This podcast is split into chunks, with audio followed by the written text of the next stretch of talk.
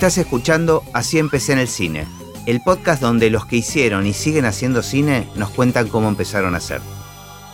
Hoy nos visita Mariana Volpi. Bueno, tenemos un poquito de lluvia de fondo que me encanta en este nuevo estudio que permite que se escuche la lluvia. No sé si los oyentes lo escuchan.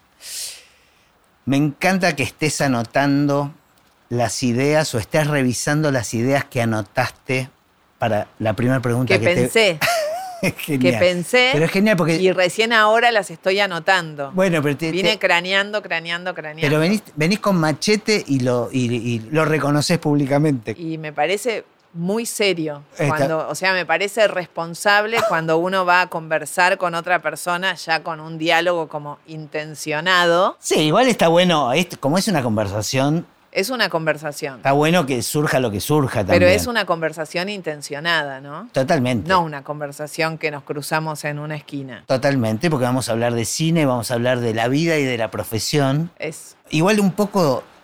Uy, cómo llueve, no puedo creer. es Este, lindo. Y hay, y hay sol. Y hay sol, es verdad, es rarísimo. Bueno, soy todo oídos. ¿Cuál es tu recuerdo más, más remoto en relación al cine? Bueno, hermoso, porque me lleva a mi Bellavista de la infancia. Ajá. Yo crecí en Bellavista y no sé, supongo que vos que sos realmente un hombre de cine, A la Eh, mierda, qué título. y bueno, sí, eh, sabés que en Bellavista estaban los estudios San Miguel. No, no lo sabía, se ve que Bueno, no soy tan hombre de bueno, cine. eh, googleen Ajá. porque Me, me suena que al- algún invitado lo mencionó. Estaban, en su momento eran como los estudios más grandes Ah, mira. de cine. Ajá. donde se filmaron todas las películas, los clásicos, un estudio tipo Los Hollywood. años 50. Sí, cuatro o cinco manzanas, seis. Mira. Y cuando yo era chica ya se, se había cerrado en los 70. Ajá. O se estaba por cerrar, entonces íbamos mucho a espiar. Lo que quedaba. Claro, se veía y te podías meter. aventura había partes espectacular. Eh, de, de pastos crecidos y Y que había Bueno, escenografías. Hoy ya, sí, y que justo si no hubiese visto en un noticiero la semana pasada que un historiador recuperó en Bellavista archivos, fotos, eh, almanaques, de todo que tenía una señora que trabajaba ahí. Y ahí me acordé que hacíamos eso y dije, ay, para ¿Y el qué era? podcast. Qué, qué li- qué lindo que lo, lo estás mencionando porque hace muy poquito ha pasado un restaurador justamente por acá que habla de eso y de la recuperación de, las viejas películas. Pero, ¿qué, ¿cuál era la aventura? ¿Qué, iba, y ¿Qué iban a espiar? Y pero yo pienso que eh, en mi caso particular, yo soy abogada, soy mediadora, soy negociadora, soy habladora, como palabrera, me gusta decir. Todo indica que elegiste bien la profesión. Claro. Pero bueno, siempre sentí que yo era una artista de chica. Así que ir un poco ahí era siempre jugar, armar una, una escena. Por- el lugar estaba abandonado, digamos. Sí, no había nadie, ¿no? No es que se No. trabajaba en una parte No, del no, lugar. abandonado. Ibas con. con mis hermanos, con los chicos del barrio, como Ajá. era antes. Bien. Eh, sí, claro. Y armaban escenas. No, bueno, yo armaba en mi casa escenas, armaba un colegio, yo era la maestra, eh, hacía eh, boletines. Pero eso tenía que, que ver más con la actuación, no es que lo filmaban o... No, no, porque Me- la verdad es que con el arte, con la Claro. expresión, porque no, eso era imposible pensar en, o por lo menos la, la situación de, de mi familia, No, no. había cámaras. No, no, y era nada que ver, otro. Pero igual otro cuando iban a este lugar armaban escenas ahí, en esos No, espacios. no, no. ¿Y qué hacían ahí? ¿Qué- No, qué- de nada, explorás. Ajá. Eso, Ah. explorabas. Pero tenía reminiscencias de películas, digamos, de alguna manera. No, vos El sabías espacio- que ahí había películas, que se hacían películas. Y bueno, de ahí la verdad que siempre me sentí que era un poco parte de algo artístico. Ya. Pero bueno, después estudié Derecho. Bueno, ya vamos a llegar a eso. ¿Y, y tenés recuerdos de ir al cine de chica?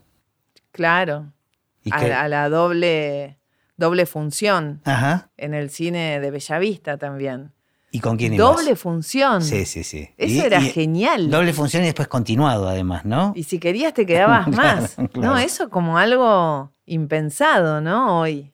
Yo, yo tuve una infancia muy de barrio, Con los chicos de la cuadra. Bellavista tiene, creo, al día de hoy, la verdad que hace mucho que no vivo ahí, pero bueno, mi familia sigue viviendo. Ahí tenía como, tiene eh, los dos lados de la estación. Y yo vivía como del lado pobre. ¿Y Eh, los cines estaban del otro, el cine estaba del otro lado? no, no, estaba Ah. de ese lado. Eh, o sea, estaba a media cuadra de la estación. Creo Claro. que ahí sí se, se fundían, pero bueno, íbamos a la escuela 9, salías al mediodía, comías y capaz ibas con los chicos del barrio al cine. Íbamos, cuando había películas que se estrenaban, íbamos a A la- todos, a la todos los pibes. Te Aparte ibas solo, tenías 10 años Claro. y 8 cuadras, ibas, cruzábamos la calle. Bueno, pero de repente, después de la secundaria, si bien había un cierto disfrute con el juego artístico, con lo creativo, Sí. ¿sabías que querías ser abogada? Mm, O sea, ¿no dudaste que estudiar? Eh, sí, dudé que estudiar. O sea, yo quería ser eh, trabajadora social. Ajá. Bueno, Quería como ¿no lo es un abogado? Sí, quería ayudar a, a- a los nenitos que estaban abandonados, no sé, como que mi familia siempre fue una familia muy comprometida con lo social, con lo político, así, de dar mucho amor. Y eh, durante más o menos 10 años, 15, eh, fuimos hogar de tránsito. Mirá. Entonces, todo el tiempo vivían chiquitos que eh, antes de, de- de- de ser adoptados, para no estar en un, Pasaban por tu como casa. en un instituto, esos lugares, se quedaban en casa meses algunos. Entonces, ¿Cuántos hermanos son? somos tres. Ah, ya y- eran un montón Sí, ya éramos un montón. y, siempre había más chicos. Siempre, sí. Y bueno, como que me quedó ahí, yo dije, eso te bueno, marcó, yo quiero ayudar, quería trabajar, no sé. en- Pero tus viejos tenían, eh, ¿cuál era la profesión de mi ellos? papá era abogado y mi mamá maestra, Ajá. docente, muy de, de esa época, ¿no? Claro. Y mi viejo me dijo, pero si vos querés ayudar a los chiquitos así, mejor se jueza, porque de asistente social se decía en ese momento, no vas a poder hacer mucho. Y entonces dije, ay, tenés razón, bueno, voy a estudiar derecho. Y, Y lo artístico nunca estuvo como una opción, digamos, de estudiar algo, No. teatro. No, jamás. No. No, ni aparecía como opción. No, no estaba en mi, en mi familia eh, esa posibilidad. Claro. Sí, iba siempre al teatro, soy, pero en ese momento, supongo ahora varios, varias se van a identificar. Yo era una gran lectora. No paraba de leer. Mm. Tipo, tenía, era como, no, nunca me ganó la televisión en ese momento a leer. Y ¿Se ahora, leía en tu casa también? mis viejos sí, sí, Claro. sí, sí, se Porque eso es algo que me parece que, que- que se adquiere este, con el modelo también, ¿no? O sea, no digo que sea la- la única manera, pero yo noto que los hijos de padres lectores leen. Sí, pero ahora, no sé, mi hija, no sé si lee. Mm. Ya ahora, y yo ya de repente a la noche me veo viendo videos de perritos. Bueno, eso es cine también, ¿no? Claro, ahora es otra. Pantallas. Qué horror.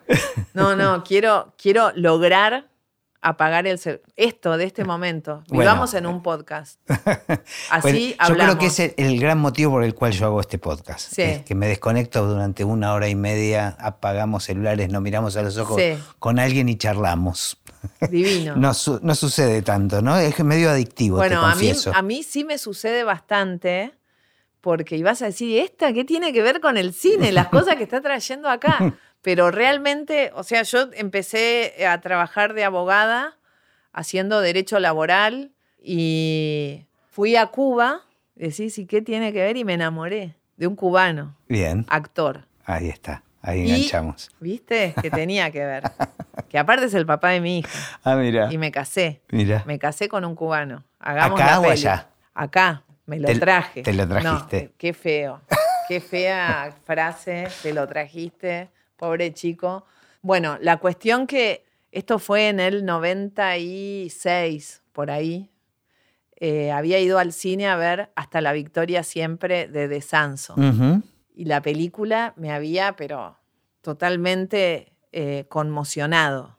Ya quería yo hacer la revolución, estaba, pero no sé, me, me encantó la película, me encantó. Siempre me gustó mucho el cine nacional, siempre, siempre. Tipo, si salía una película nacional, todas La- las la que- iba a ver, Muy bien. todas. Y bueno, me voy a Cuba, no desordeno nada porque tiene que ver. con Perfecto, cómo- perfecto. No, igual, me, igual no me molesta que me desordene. fiesta, fiesta de Año Nuevo, que me invitan a una casa de una gente de ahí que vivía en un barrio en Cuba, voy con unos amigos y veo un muchacho que tenía una remera de esa película. Entonces le digo, yo acabo de ver esa película hace tres días. Y, ¿en serio? Yo soy Camilo Cienfuegos. Yo, Jodeme. Le digo, ¿cómo Camilo Cienfuegos me parecía re el coprotagonista? No tipo el mejor amigo del Che y de Claro. Fidel, no sé. Como el bueno de la película Ajá. era Camilo, ¿no? Claro. Y entonces yo le dije, no, no te puedo creer, actuaste en la película. Sí, sí, me dice, pero no, no la vimos acá. Pobre los cubanos ya. Y bueno, y de ahí ya está, me enamoré. Mirá. Nos enamoramos. O sea, ya estabas, ya estabas enamorada del personaje. ¿Lo Sí. tenías presente el personaje o más o menos? No. No, O ah. sea, la verdad es que él me, me, pobre, me decía como que tenía un papel importante en la peli y yo ya ahí me quedé. Que tal el- vez en el guion era así, pero después. Claro, y después no no quedó nada, dos escenas, ¿no? Cuando la junté a mi familia, que tipo me, me enamoré, ¿no? Medio tragedia, tragicomedia, y consigo la peli y los siento a todos cuando vuelvo de ese viaje a, a- a que vean a, a mi novio. Ajá. Y no aparecía nunca. Genial. Entonces Genial. decía, pero ya están en la sierra maestra. claro. No, no, No, no, no hay está. caso. No. Yo no, porque empezó, le digo, es raro, porque empezó como con el che con el asma en Córdoba y, y entonces eh, tardó. Qué genial. qué Así genial. que pobre aparecía nada, dos veces. Escuchame, pero hasta ese entonces vos ya eras abogada. Yo era abogada, me recibí a los 22 años y ¿Con alguna hacía, especialidad? hacía derecho laboral y había ido a Cuba. O sea, cuando lo conocía al papá de mi hija, era como la vez 10 que ya había ido a Cuba. O sea, Bueno, voy a hacer un chiste de humor negro. A ver, Menem lo hizo. ¿qué fue lo que te permitió ir 10 veces sí, a Cuba? no sé, claro. como que era Claro. nada, tremendo lo que estoy diciendo. No, bueno, pero es casi como una contracultura, ¿no? Vos Era- la aprovechabas, ¿no? Para ir a este. Claro, yo me a volví. Miami. Vos, yo, te, yo me- vos yo- te ibas a Cuba. Yo iba a Cuba, sí, sí, yo iba a Cuba y, y bueno, terminé con una niña, casándome con un cubano, nada. Toda esa es una historia. eh, Y estabas haciendo derecho laboral acá. O sea, Estaba haciendo derecho vacaciones. laboral y fui a un congreso Ah, de derecho laboral en Cuba, buenísimo también, tipo que no, no, supuestamente no había empleador. Claro. Nada, la verdad que son unas anécdotas Increíble. buenísimas y me encanta recordarlas con alegría, pero bueno, a partir de que me puse de novia y, y vino el padre de Lucía acá, Él era actor actor. y vivía de eso, digamos, era sí, su trabajo. Sí, sí, sí. Y bueno, acá yo me volví medio su productora, me doy cuenta ahora, ¿no? Va, ya hace, ya hace un tiempo que me di cuenta que él tenía un unipersonal y yo conseguía Liberarte, el San Martín, todo un montón de teatros, eso en el 98. Él se vino a vivir para acá. Él se vino para acá y sí, y nos casamos y bueno, fue lindo. Y mientras duró, y yo tipo hacía en el Word, laburaba de abogada de cualquier caso, tipo desalojo, pagaré, nada, re aburrido. Pero mientras pensaba que tenía que ir a volantear eh, para el unipersonal. y mientras que- tanto que trabajabas en un estudio, tenías tu No, no, propio tenía estudio. mi estudio, siempre fui así muy... eh, Aparte, pará, nos salteamos, viniste a vivir a Buenos Aires en algún momento. Claro, sí, sí. Ya cuando estaba en la facultad conocí una chica que tenía un departamento y bueno, y después me alquilé con cinco amigas de Bellavista Ok. y ya después me quedé, me gustaba acá. Ujú. Eh, era como más de acá yo, ¿no? Y Era tan de cine, y salías a ver cine, todo cine nacional y teatro. Sí, sí, sí. Ahora no lo puedo, no se puede decir mucho, pero tipo me había vuelto loca con Woody Allen. Ujú. Como que me compraba todos los guiones, Bueno. venían unos libritos grises chiquitos. Yo creo que es uno de los países, no sé si porque somos muy psicoanalizados, pero donde Woody Allen en los 80s y los 90s era, Pero era yo Dios. eh, me descomponía de risa en el tren y en el Ujú. subte leyendo los los, libros, libros, sí. pero me descomponía de risa. Era como que Sí, sí, me estaba, pasaba lo mismo. eh, era, era muy bueno, muy bueno, muy bueno. Y sí, así empecé a ir a, iba al San Martín, o sea, iba a todos los ciclos de cine. Yo estaba, no, no sabía cómo, era como una espectadora. Claro, pero tu vínculo empezó a aparecer a partir de tu marido. Claro. Eh, y ahí, bueno, fui conociendo otra gente, más por el teatro, otros actores. Y conocí una gente que hacía teatro callejero y tenían que armar una asociación civil y ya ahí ya empecé, se la armé, Bien. ¿no? Gratis. Ajá, ahora ajá. no. Bueno, ahora algunas personas sí. Pero ahí linkeaste los dos mundos. Empezaste a linkear. Ah, mirá, claro. Mm. Dije, mirá, hace falta un abogado acá. Sí. La Debe verdad. ser uno de los mundos donde más abogados hacen falta, creo. Bueno, depende Es incorrecto lo que digo, en el sentido de que son tal vez, este, el mundo artístico es el que menos piensa en las partes contractuales, ¿no? Claro, porque hablamos de, de un derecho en estado puro, que es derechos.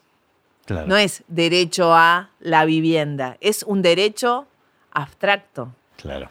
Es la protección del ser humano creando, la protección de la posibilidad de las personas que tenemos de, de transformar, creo yo, la, la- la cultura a través de una interacción directa, ¿no? De- Claro. De, una creación directa del ser humano, porque hasta incluso hoy, que sí, te mezclo todo, que No, no, pero estamos está perfecto. con la inteligencia artificial, el otro día vi un meme, no sé, que estaba muy bueno, el dibujito, donde había alguien creando algo en la computadora con inteligencia artificial y de fondo se veía una persona como con una pala metiéndole palabras a la computadora.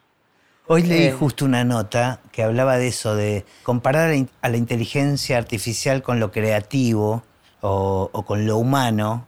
Digo, que lo planteaba como, como un imposible, sobre todo por la ausencia de dolor, por ejemplo, ¿no? La ausencia de emociones, que son motores de la creación que son fundamentales, ¿no? Y me pareció como interesante. Igual también entiendo que todo es algoritmo, somos algoritmo, entonces es como difícil eh, de, Somos algo y ritmo. También. Eso sin duda. Eso sin duda. Está buenísimo, está, bu- está buenísimo y me parece que hay, un- hay algo que sucede con los creadores que tal vez pensar en proteger la creación es casi un estorbo, ¿no? Es algo que hoy uno lo entiende más, pero creo que a lo largo de la historia los creadores están demasiado ocupados creando que ocupando el tiempo en pensando cómo proteger la creación. Claro, bueno, igual, o sea, por suerte, en un estado donde los derechos están garantizados, el ejercicio, bueno, te protege igual, aunque uno no se ocupe de, de proteger la Claro. obra. Tenemos una ley que protege a los autores, aunque ellos no quieran. Y Claro, y- lo que no está registrado, escrito, como si vos sos un artista plástico y te imaginaste una escultura, Sí. te la imaginaste, pero no la hiciste, No está registrada. no, no sos el autor de la escultura, de la obra. No, es verdad. Entonces, ¿eso por qué? Porque sépanlo todas y todos. Las ideas no tienen protección legal. Y eso es una consulta como y re es muy curioso, porque aparte llevándolo al terreno de los artistas plásticos, que conozco un poquito ese mundo medio de costado, hoy en día muchos artistas plásticos no son los que realizan su obra físicamente. Muchas veces contratan a otros artistas para que las realicen y son simplemente los, eh, los que imaginaron la Bueno, obra. pero hubo un fallo. No me, no, no me acuerdo los. No, no aclaré que no recuerdo un nombre de nadie últimamente. Vos eras Gustavo, ¿no? sí, sí. Eh, pero bueno, de un artista francés Ajá. y un artista italiano que es el que, que hace hiperrealismo. ¿Cómo Ah, se sí, llama? sí, sí, sí. El No. que hace que ves, es tipo el Papa, el. Pero bueno, le hizo un juicio el italiano, porque le dijo, no, el autor soy yo. Yo hice esa escultura, aunque vos la hayas pensado. Y esto que estás diciendo realmente es algo que está hoy en cuestión en todo el mundo. Y no solo pensá en, si vamos al mundo cine, el mundo cine es un- una creación colectiva, una obra colectiva. Bueno, ¿qué significa? ¿De quién es la obra? ¿Quién es el autor? Súper interesante el tema, ¿eh? ¿No? Y eso va cambiando también con las épocas, ¿no? O sea, antes no había mucho reconocimiento de que es una obra colectiva. No había reconocimiento, pero en la ley sí estaba. Ajá. Yo creo que, que estamos hablando o, o en un podcast cómo empecé en el cine y yo soy abogada. Está perfecto. Y cómo empecé en el cine y yo me siento que soy del cine. Y está Eh, buenísimo. y entonces Por eso digo, te bueno, Por eso la manera en la que llegué al cine encontré, me di cuenta que siendo abogada podía meterme por algún lado. Y de alguna manera una obra, vos sos parte de una obra también. De autora no, No, pero bueno. sí soy parte de la comunidad. Y te sentís parte de una Eh, película también. Digamos, Me siento parte de la película, me siento responsable, me Porque siento... además decisiones que vos tomás seguramente, o pensamientos o ideas que vos traes, seguramente modifican una película. O sea, tal vez si una película cuenta con un u otro abogado, abogade, no sé cómo decirlo, cambia.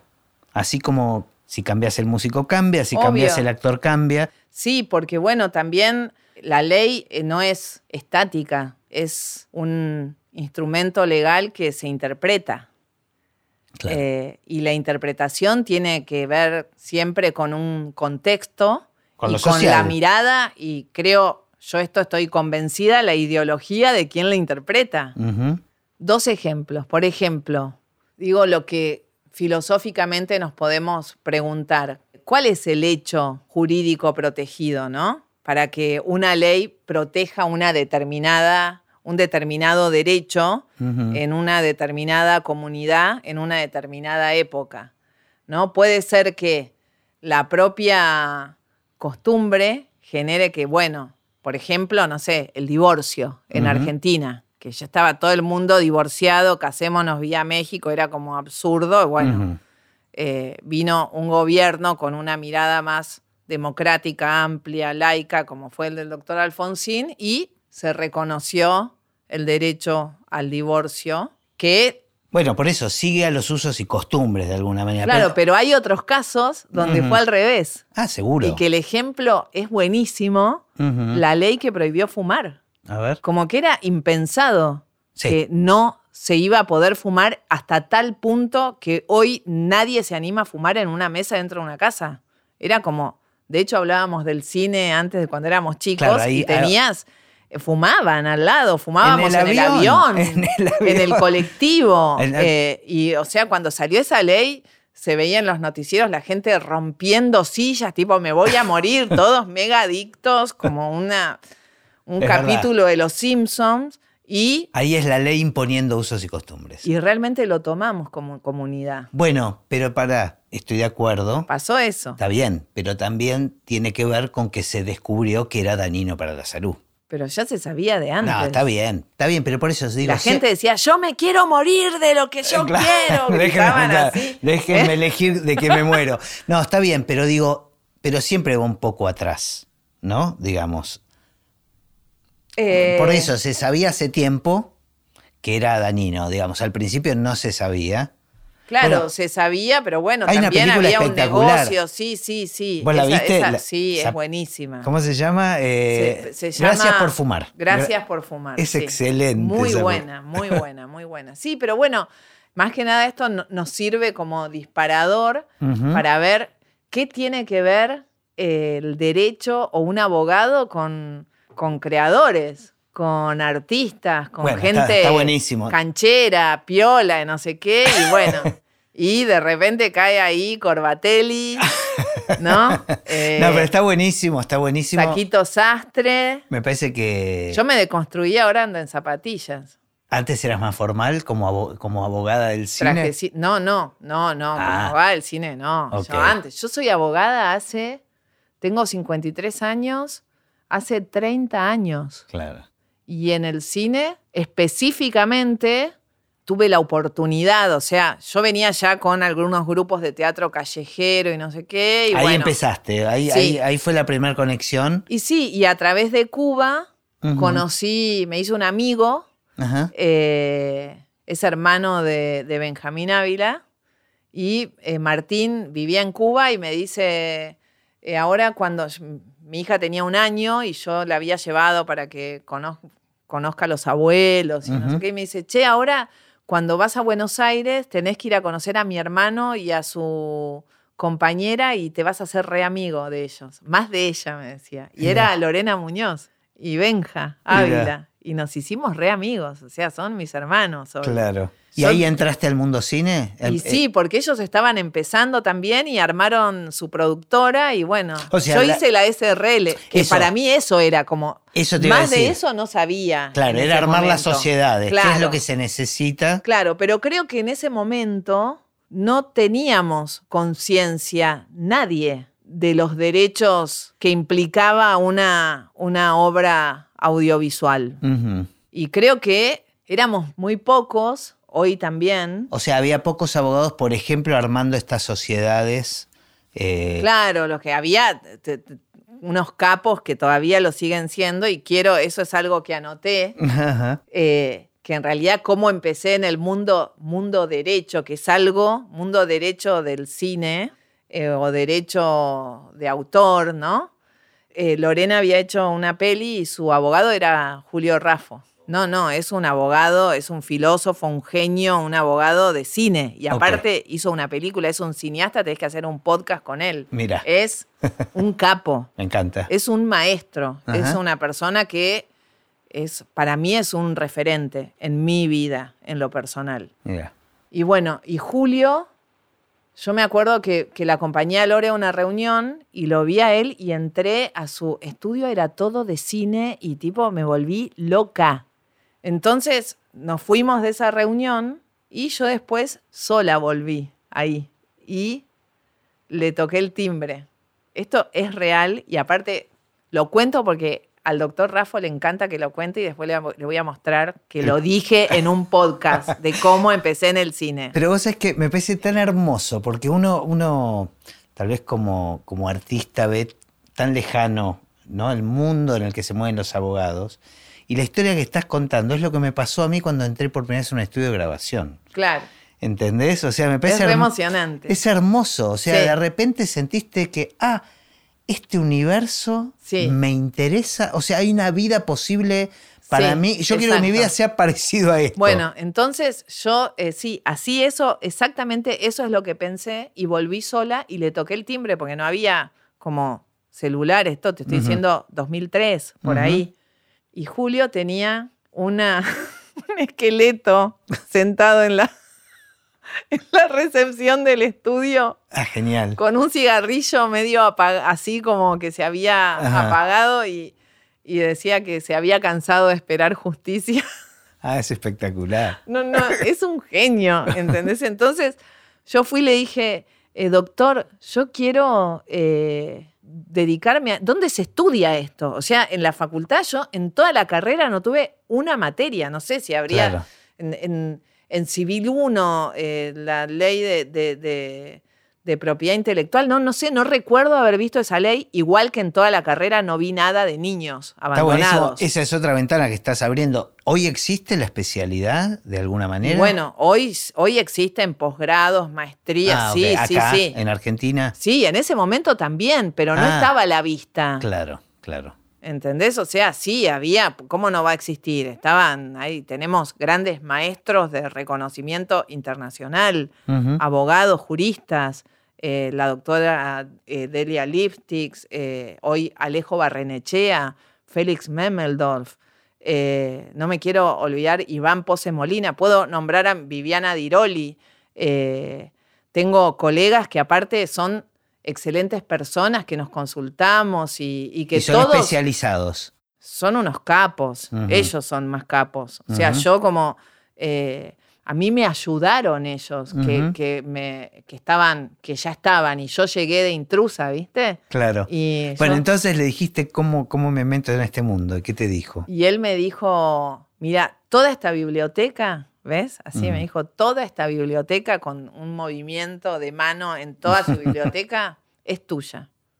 Ya. Puedes venir acá y leer todo y llevarte lo que sea. Y fue así. O sea, te apareció un mentor. No, es que él es una persona hermosa.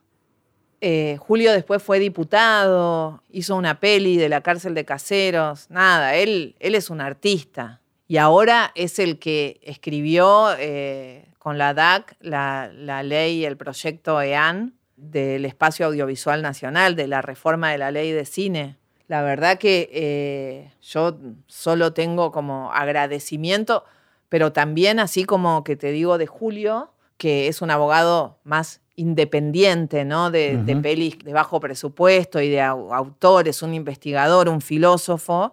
Eh, también está el doctor Félix Memmeldorf, que es abogado de un montón de, de- de las productoras más grandes. Claro. Y también películas eh, de autor, pero grandes. O sea, Claro. nada, él es un abogado un grosso. Y yo también lo he llamado, eh, Félix, ¿me podés ayudar? Eh, ¿Me ayudás con esto? ¿Cómo hago este? Y y siempre como colectivizando el, el saber. Qué bueno. Que yo creo que esa es mi manera como de entender el derecho.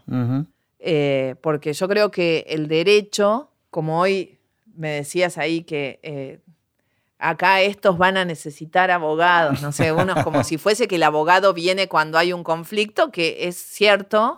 Eh, También está para prevenir, ¿no? Claro, pero porque en realidad la cultura en la que vivimos y en la que crecimos es una cultura y el derecho está pensado desde una mirada adversarial. Un juicio es que desde uno el gana, conflicto, desde el conflicto. uno gana y otro pierde. Entonces, a mí me gusta, y desde por eso me gusta llamarme mediadora, porque cuando encontré y descubrí que, que había una rama del derecho que tenía que ver con el diálogo, con la palabra, como la herramienta de, de- de acceso a derecho, a justicia, como que dije, ah, bueno, ¿y qué pasa antes? ¿Qué pasa Claro. que si las, qué quiere decir la autonomía de la voluntad que se estudia en la materia contrato? Yo no lo entendía mucho en la facultad. ¿Y qué quiere decir que podemos armar nuestra propia ley? Una ley hecha a nuestra medida en un contrato. Por eso, a quien escuche este podcast, no pida modelos de contrato, llame a un abogado.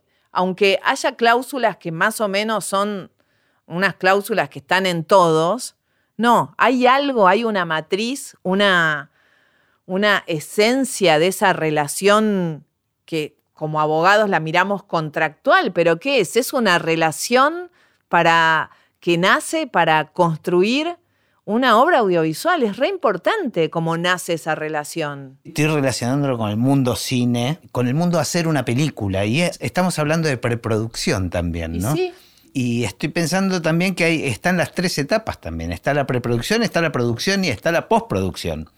Sí, a mí en relación a las películas, bueno, una vez que ya me armé, que ya entendí cómo era todo el proceso, que hablé mucho, mucho con muchos eh, autores, guionistas, directores, con técnicos, trabajadores, con empresarios, con empresarios que no quieren ser empresarios, empleadores que decís, no, yo estoy haciendo una peli, Claro, no, no pero empleador. pero sos un empleador. Claro, genial. Y bueno, no, yo sí, sos. O sea, hay como muchos que, que- que querían estar o quieren estar en el mejor de los dos mundos, en el mundo del protegido y del Claro. que administra el dinero. Y bueno, es como un ecosistema ahí vincular que es muy nutritivo para el alma del proyecto, creo yo, cómo las relaciones se, se entrecruzan. Y bueno, no hubo como duda en mí que quería Querías ser eso. abogada de ¿Y- cine. ¿Y cuál fue el primer paso? O sea, más allá de tener disponible toda esa biblioteca, ¿qué, cuál- qué fue lo siguiente? Digamos. No, y bueno, ya ahí empecé después a trabajar con los chicos en habitación. Ajá. Y la verdad que todo el mundo me lo, me lo abrieron ellos. Yo, Claro. eh, todas las personas que conocí, es desde el mundo de la producción también. Nada, nos hicimos amigos y fui conociendo gente y bueno, se fue así Y fueron la magia de, de las relaciones. Eso por un lado. Y después también un amigo, otro que conocí en Cuba, que es director de fotografía, eh, Daniel Ortega, que es mi amigo del alma hace ya mm, como 30 años que somos amigos. Bueno, Dani ahí entró a, a la ENERC, en el- o en era el CERC en ese momento. Y eso también, o sea, cuando yo los conocí a Lore y a Benja y a Maxi, eh, yo ya era amiga de Dani, Claro. que era un cinéfilo tremendo. Claro, estabas rodeada. Era mi mundo, Claro, yo iba ahí, me claro. tenía que ir de, de donde nací. O sea, y también realmente tenía que encontrar un espacio. Yo creo que si no lograba ser abogada de cine, bueno, nada, igual no lo doy por cerrado el punto que en algún momento escriba, que estudie guion. Ajá. Ah, que- pasarte a, a otro lugar dentro del cine. Sí, de hecho ahora estoy de productora en una peli. Ah, bueno, me sí, encanta. estoy recontenta. Sí, sí, sí, es como que eh, me, me entregué. Pero enseguida encontraste y te, te dedicaste eh, casi a esta productora y a hacer todo. No, y ahí empecé a, a tener un montón de trabajo Se- porque se, me te abrieron otras productoras. Claro, un montón, ajá. un montón. ¿Y cuál fue? Y- ¿Hubo algo que apareció, algún, algún tema en particular que fue como un, Sí, un punto de giro? Un, sí, sí, ah, hubo un punto Ajá. de giro en un momento con un documental que había unas cartas que se mandaban dos escritores muy famosos, creo que se llama Cartas Iluminadas. Ah, yo trabajé en ese ¿eh? documental. De, Antín de Cortázar y, Antín. Cortázar. Sí, sí, claro. Yo hice, hicimos el, la voz del Ah, sonido. Ah, mira, bueno, hermoso es. Hermoso. Y, De Cynthia Rachschmidt. Claro, y bueno, a Cintia la conozco por unos colegas mediadores, amigas mías, que son amigos de ella. Y bueno, pero esto hace mil años Sí, de, sí, este, sí. de este documental, no sé, 2008, 2010, Sí, no sé, hace mucho. Y se presenta este tema ¿Cuál era el tema? y sí eh, se podían usar estas cartas sin autorización, porque bueno, la correspondencia es inviolable, ¿no? Claro, claro. Entonces, eh, claro, eh, Manuel Antín, se escribía cartas claro. grabadas. Exactamente. Se mandaban los audios Exacto. entre Cortázar, pero claro, Manuel Antín podía autorizar, pero Cortázar no, digamos, eh, pasaba No, por ahí el había- conflicto. claro. No, Manuel Antín estaba en la peli. Claro, claro, Claro, totalmente, sí, sí. sí, sí. Y bueno, y también son pelis documentales muy de autor, eh, de un presupuesto bajísimo, que no hay derechos.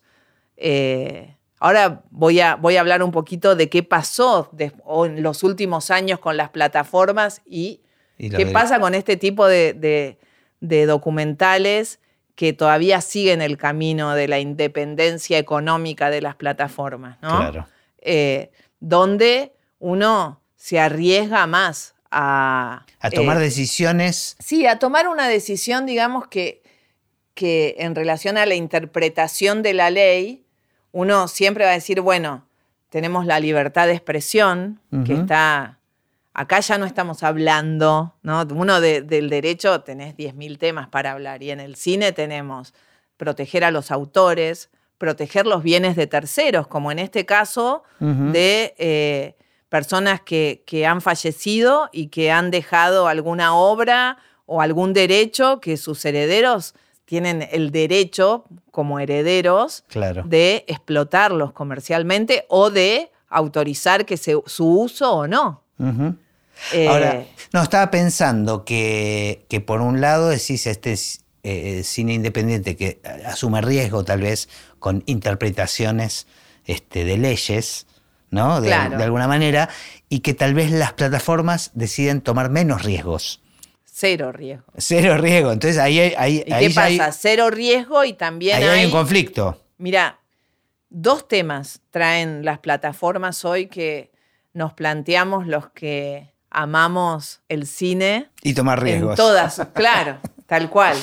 Uno es que nosotros tenemos un sistema que protege al autor, se llama derecho de autor.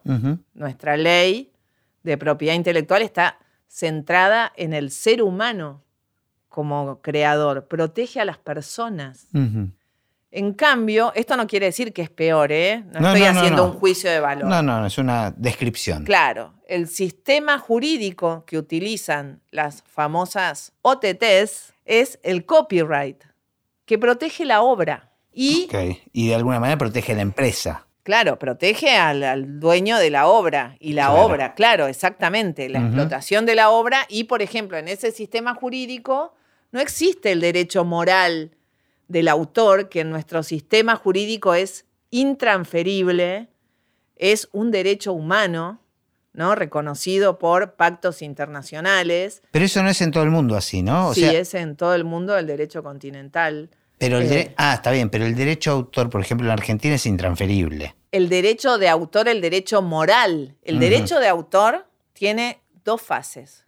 Una, que es intransferible y que habla con, se refiere al derecho moral del autor en relación a la integralidad de la obra, a la paternidad de la obra, ¿no? Que quién es el autor, tenemos que cada vez que nombramos la obra eh, decir quién es su autor.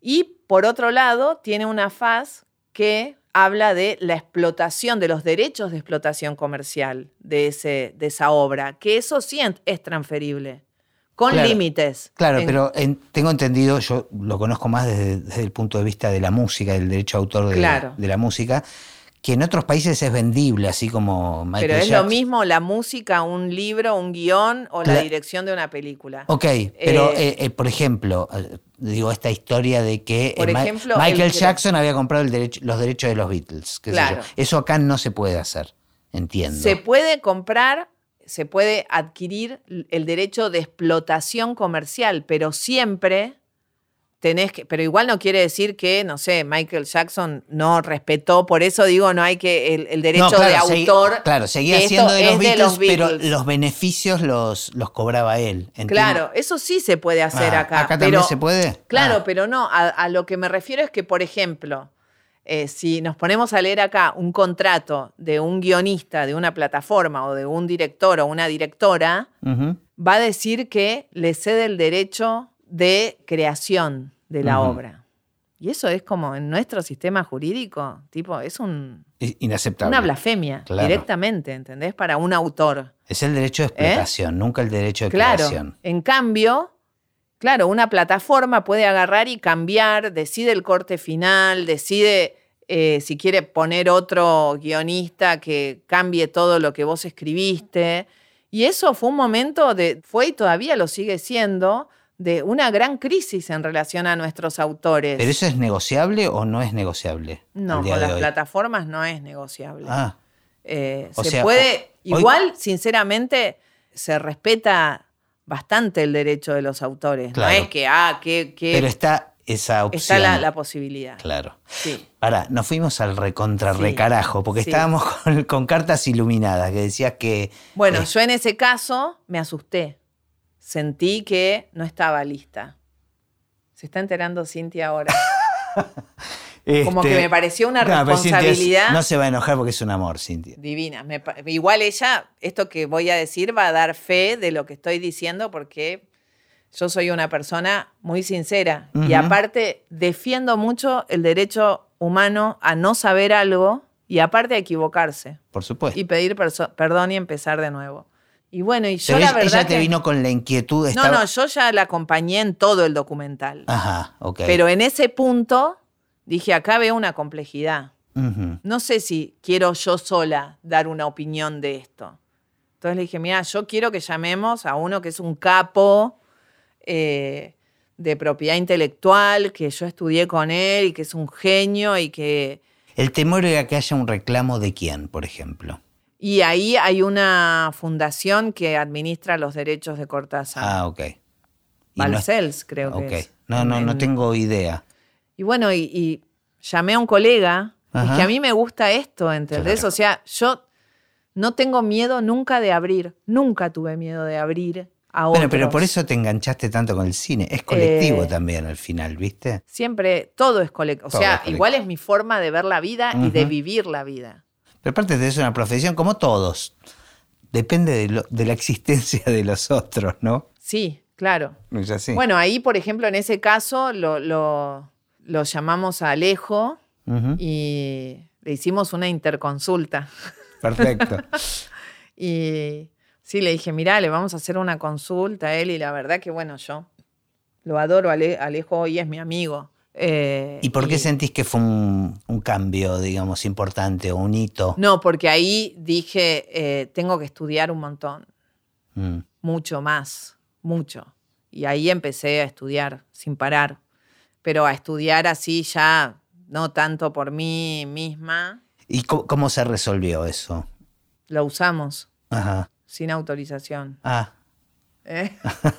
se están enterando ahora esta gente de la No, fundación. no, le habíamos hablado. ah, ok. No, lo que pasa es que, eh, por ejemplo, bueno, las leyes tienen plazos que protegen la correspondencia, la- las fotografías, pero por ejemplo nuestra ley, mira, lo de, es, es una, una situación muy particular que se da con los fotógrafos, que en un artículo de la ley de propiedad intelectual dice que las fotografías tienen un plazo de protección de 20 años. Así como la música 50, si no me equivoco. Sí, ¿no? claro, y eso es tremendo para el fotógrafo, pobre Claro. fotógrafo, ¿entendés? Porque, pero bueno, el, el convenio ya- de Berna de protección de derechos de autores, un convenio internacional, habla de De 20 años. 70 años. Ah. Y ya hoy como que no hay duda, que no son 20. Eh, Igual me imagino que el mundo o derecho de fotografía hoy en día con es un quilombo, ¿no? El derecho de la imagen hoy es un quilombo, digo, con tanta máquina fotográfica, con bueno, tanto... y- pero ves, por ejemplo, ahí, si hablamos del uso de la imagen de personas con o sin su autorización, ya no estamos hablando más de derecho a autor. Claro. Estamos hablando del derecho al honor, al honor, a la imagen, a la intimidad de las personas. Es maravilloso el mundo del derecho, porque el derecho que hace recorre la vida del ser humano. Claro. O sea, el primer Desde derecho todos es, los lugares, ¿no? claro, Como- derecho al nombre, a la identidad, a tener un domicilio, un estado civil, que es el estado civil, ser hijo, madre, padre, primo, abuelo, esposo, y terminás la carrera con sucesiones. La última. Chau, fiambre. Genial, genial. ¿Eh? Va pasando por todas las etapas de la vida. Si hubiese entendido eso cuando estudiaba Derecho, lo hubiese disfrutado mucho más. Pero viste que uno ve eh, el- la obra terminada a la distancia. la ves Sí, o lo ven automático, digo, no lo analiza tanto. No, no me- Yo, para, yo- para mí yo- es muy revelador este, esta conversación también. Yo no Me- me daba cuenta igual. Claro, ¿eh? también me cambia la forma de ver y de, de escuchar la palabra derecho, Y claro, ¿no? Porque Claro. es mucho más linda de lo que como uno la percibe. bueno, más en lo, este tiempo. En lo cotidiano. Eh, el derecho, claro, es eh, hoy lo que nos, Claro, nos pero- vuelve ciudadanos en la democracia, el ejercicio del derecho donde sea. Totalmente, En una decís- película, en mi barrio, Me- en- Voy a estudiar derecho y no suena lindo. eso es un pero cuando entendés lo que significa la palabra derecho, es espectacular. digo, Claro, pero lo que pasa es que después en- también en la carrera la- está muy pensada desde el lugar de como el derecho del capitalismo. Dice, uy, ahora le salió la zurda. Claro. ¿Eh? Escúchame, me, me- me quedó un tema que también vos vas abriendo muchas ventanas, igual me encanta, pero esta cuestión de- del vencimiento de los derechos, eh, que varía en cada país, ¿no? También. Claro, no es que vence el derecho, vence, La explotación del derecho. claro, vence la, la facultad de explotar comercialmente ese derecho. O-. Y una vez que se vence, ¿qué pasa? Lo llamamos... bien eh, público, pasa. cae en el dominio, Dominio público. público, ¿Y eso qué quiere decir? Que se puede usar sin autorización. Me vas a decir, sí, la música, mucha, ¿no? De, si No, no, bueno, es- una música clásica Claro. que, que está en el dominio público. Pero en Eso no Argentina. que no haya que pagar. No, pero en Argentina. En otros países no. En Argentina tenemos un sistema de dominio público pagante, que muchos están muy en contra. Esto quiere decir que ninguna obra, no solo la música, Ni siquiera si yo quiero hacer eh, una obra de teatro de Shakespeare.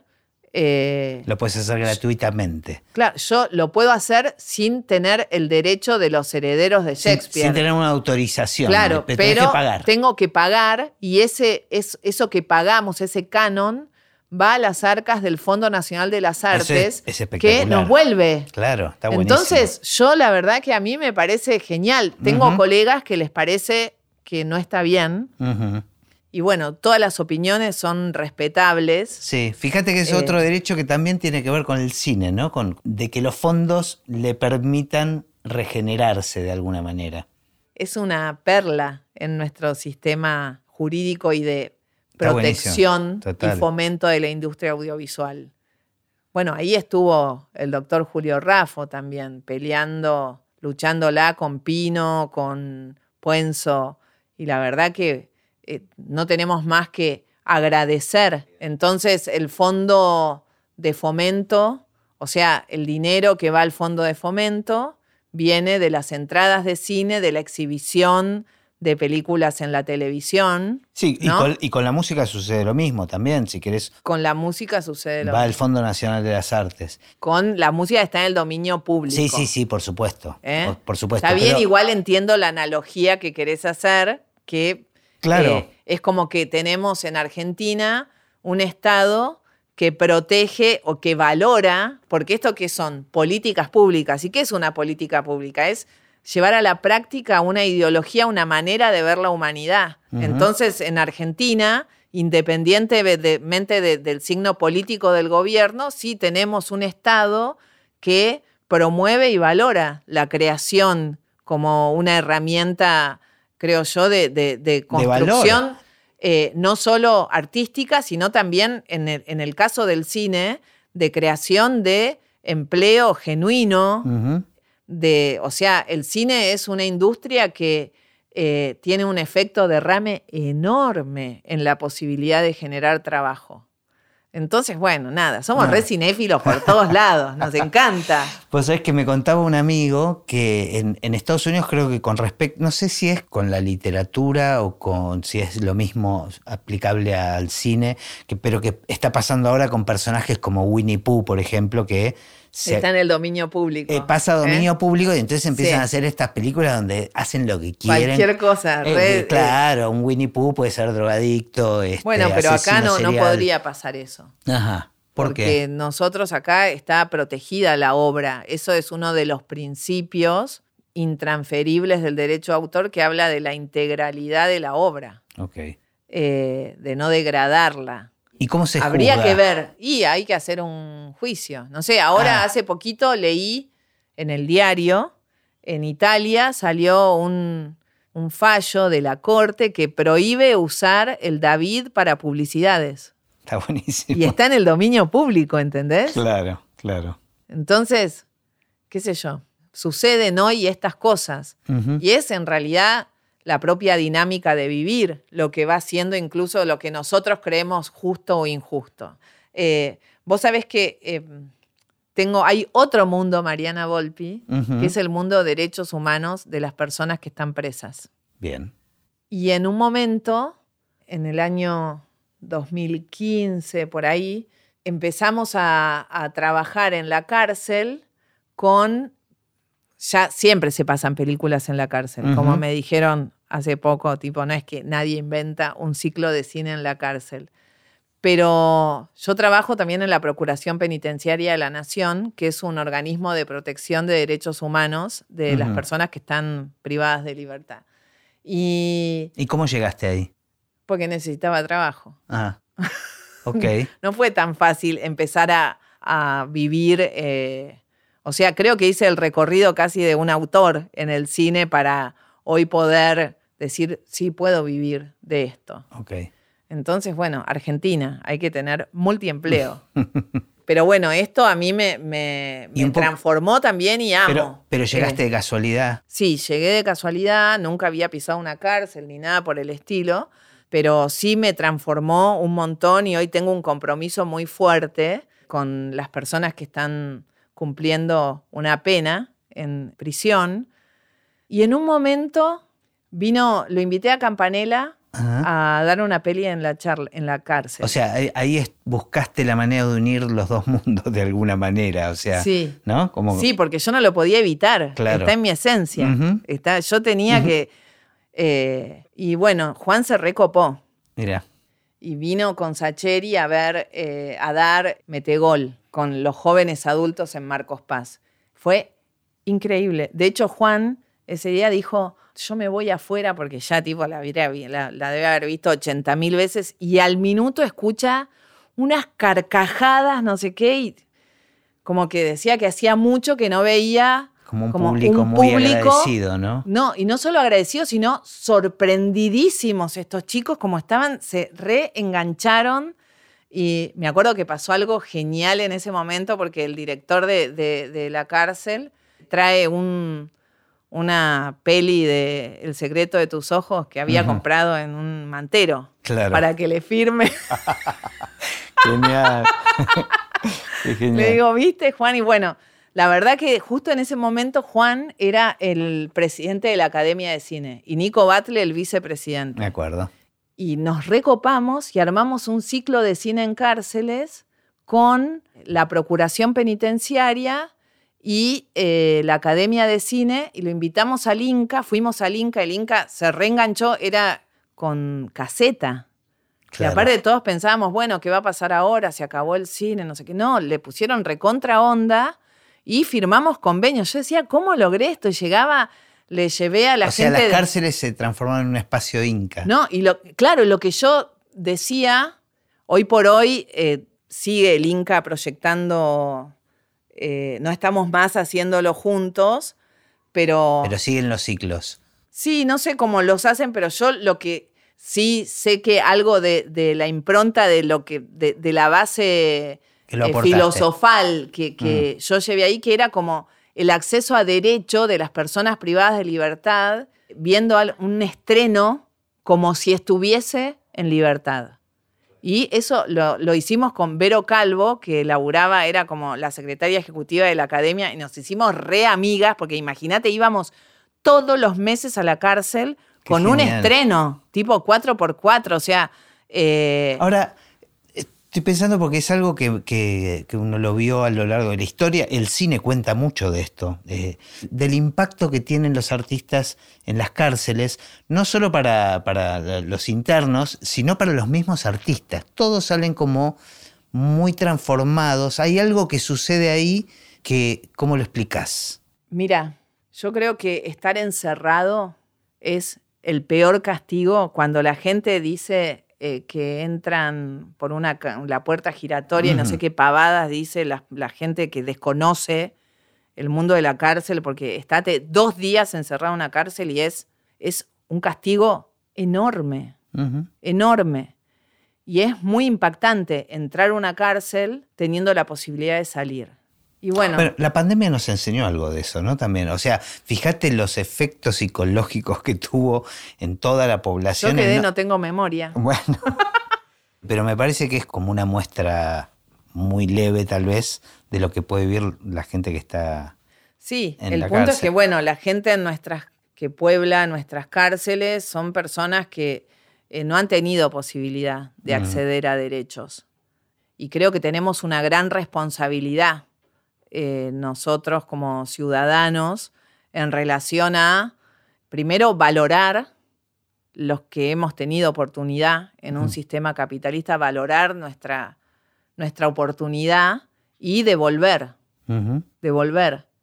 Y lo que yo realmente, mira, ahora estamos haciendo algo que es hermoso y que surgió de la, del pedido y la necesidad de un pibe detenido.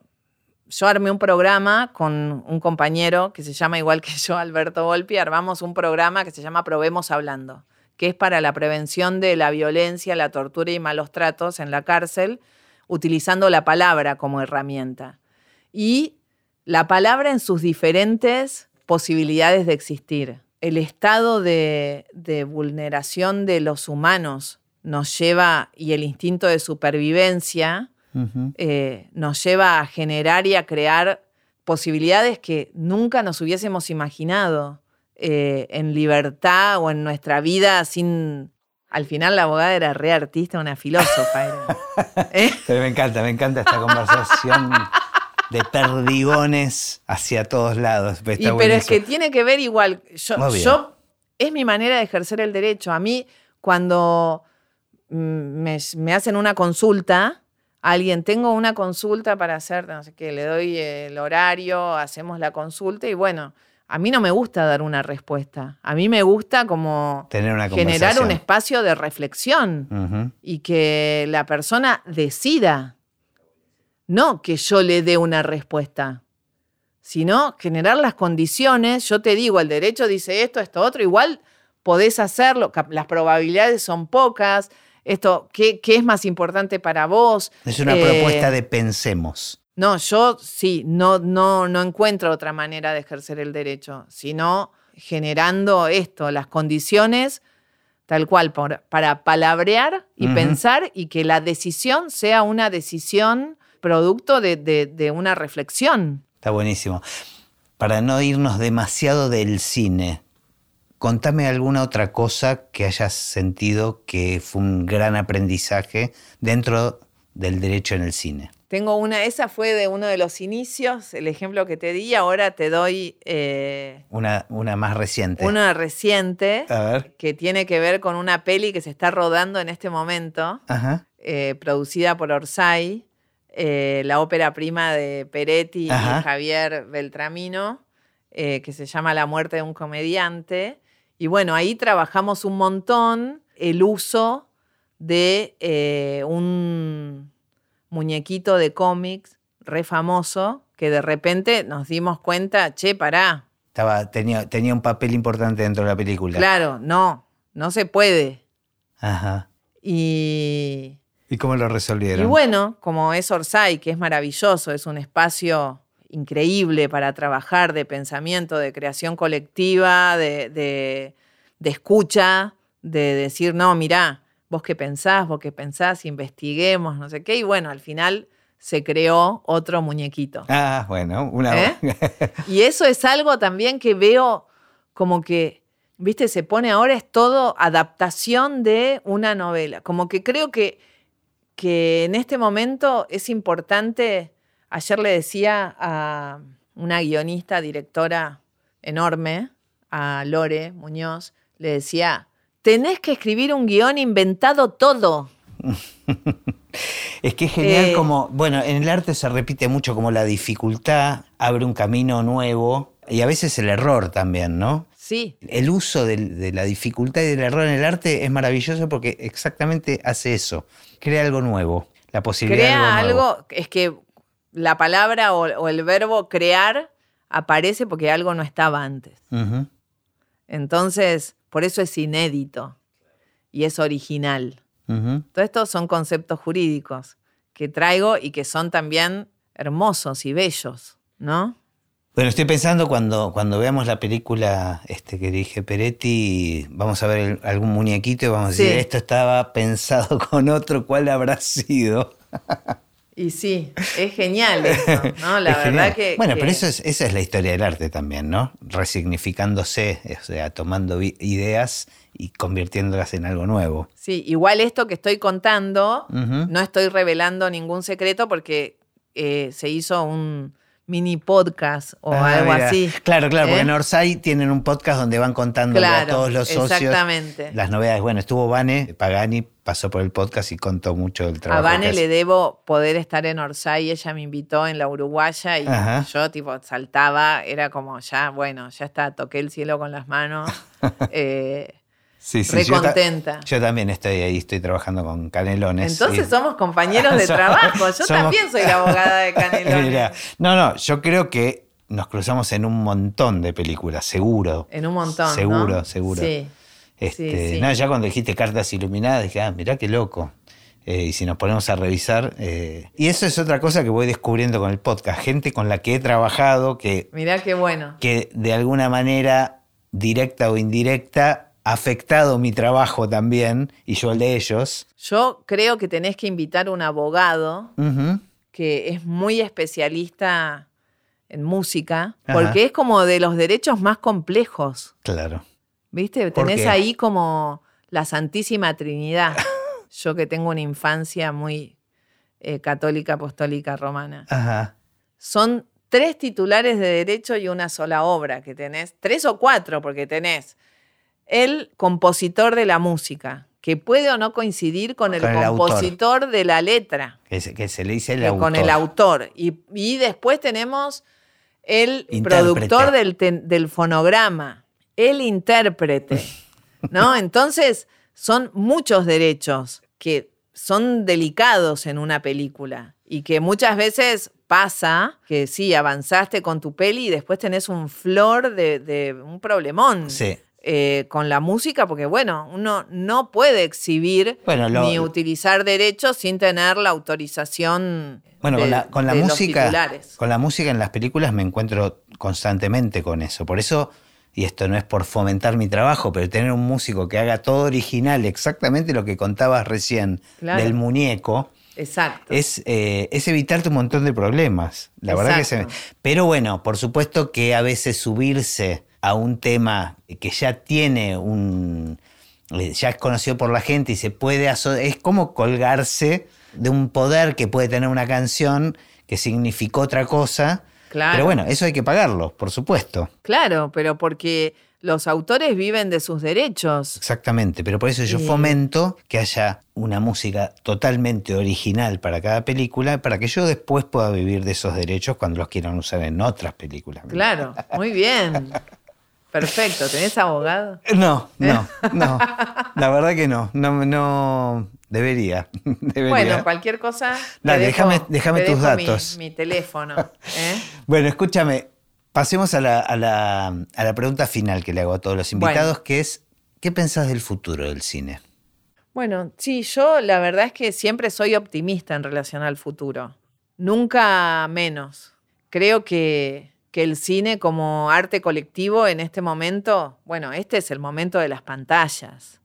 Y es un desafío enorme, un desafío enorme y creo que, bueno, sin querer justamente lo que hace Orsay, que otros están queriendo hacerlo de, de este sistema de crowdfunding y conseguir eh, financiamiento, que las personas pongan plata, es como hoy la forma de hacer cine independiente hasta que nuestro peso vuelva a ser fuerte, porque así va a ser, porque la realidad es que eh, nosotros en Argentina tenemos esta prodigiosa ley de fomento de la industria audiovisual que hay que defender con todo, no solo defendiéndola a la gente de la industria haciendo una marcha para defender la- la- la- nuestro cine nacional, sino también como espectadores. O sea, yo siempre fui una espectadora del cine argentino, ya te lo dije antes, desde chiquita, me encanta. Claro, Eh, es re lindo esto que decís, porque eh, la verdad es que todos los que hacemos cine somos espectadores también. Y, Y pero, ese lugar es, y tal vez somos más, ¿no? Los espectadores que los que hacemos cine. Sí, y los- también los- tenemos derechos. Los artistas a veces están ensimismados y no miran lo que hacen los otros, sus colegas. Ah, yo creo que en el Y- cine sí, ¿eh? Sí, qué sé yo. Yo lo que creo es que hay que fomentar mucho las audiencias, crear audiencia con nuestros hijos, con nuestros familiares, invitarlos. Yo, por ejemplo, mis sobrinos no sabían que existía el gomón. Un montón de gente no sabe. Entonces, creo que parte de nuestra militancia y de eh, defender esta posibilidad de contar historias a través de imágenes tiene que ver con esto, con ser unos espectadores conscientes y comprometidos. Ir al cine, a ver nuestro cine y aparte promover el cine. Igual esto no es algo que vamos a poder hacer una persona. Yo siempre me gusta pensarlo del granito de arena para cambiar. Soy más soñadora, no se consigue. Eh, el granito de arena para cambiar eh, la cultura, la realidad, la sociedad, cada uno. Sí, pero como se hace así. en- no claro, hay en- otra en, manera. en su micro revoluciones, ¿no? Bueno, pienso que no, que el, cine argentino está en un momento de, sí, crisis a nivel industria como todo el país, como todo el mundo. Entonces, eh, que no tengamos miedo, que incluso no le tengamos miedo a las plataformas, que sigamos como siendo parte de esta hermosa comunidad, que sigamos protegiendo la escuela de cine, la ENERC, y también las otras escuelas de cine. Eh, hay un montón de chicos hoy que estudian cine que son hermosos. Yo tengo mis alumnos de la ENERC que los amo profundamente porque lo dan todo, lo dan todo, son divinos. O sea, creo que hay futuro. Yo no, no veo un futuro negro. No lo veo porque veo un presente, es lo que uno elige ver, es eso. Yo elijo ver hoy a todas, todos los artistas, artistas, eh, artistes, ¿no? ¿Eh? Me hago la progre. Era una vieja, no le sale hablar así para nada. Eh, pero bueno, mucha capacidad de, creación y de también de estas nuevas maneras de, buscar financiamiento que ahí hay un... Está buenísimo, ¿no? Que aparezcan, que aparezcan nuevos modelos y seguir buscando nuevos modelos también, ¿no? Sí, exacto, eso. Bueno, me encanta, me, quedo con esto. Yo me, recopé. ahora traigo un salamín que seguimos. Un quesito, un vermú. ¿eh? Bueno, gracias. Bueno, gracias, a vos.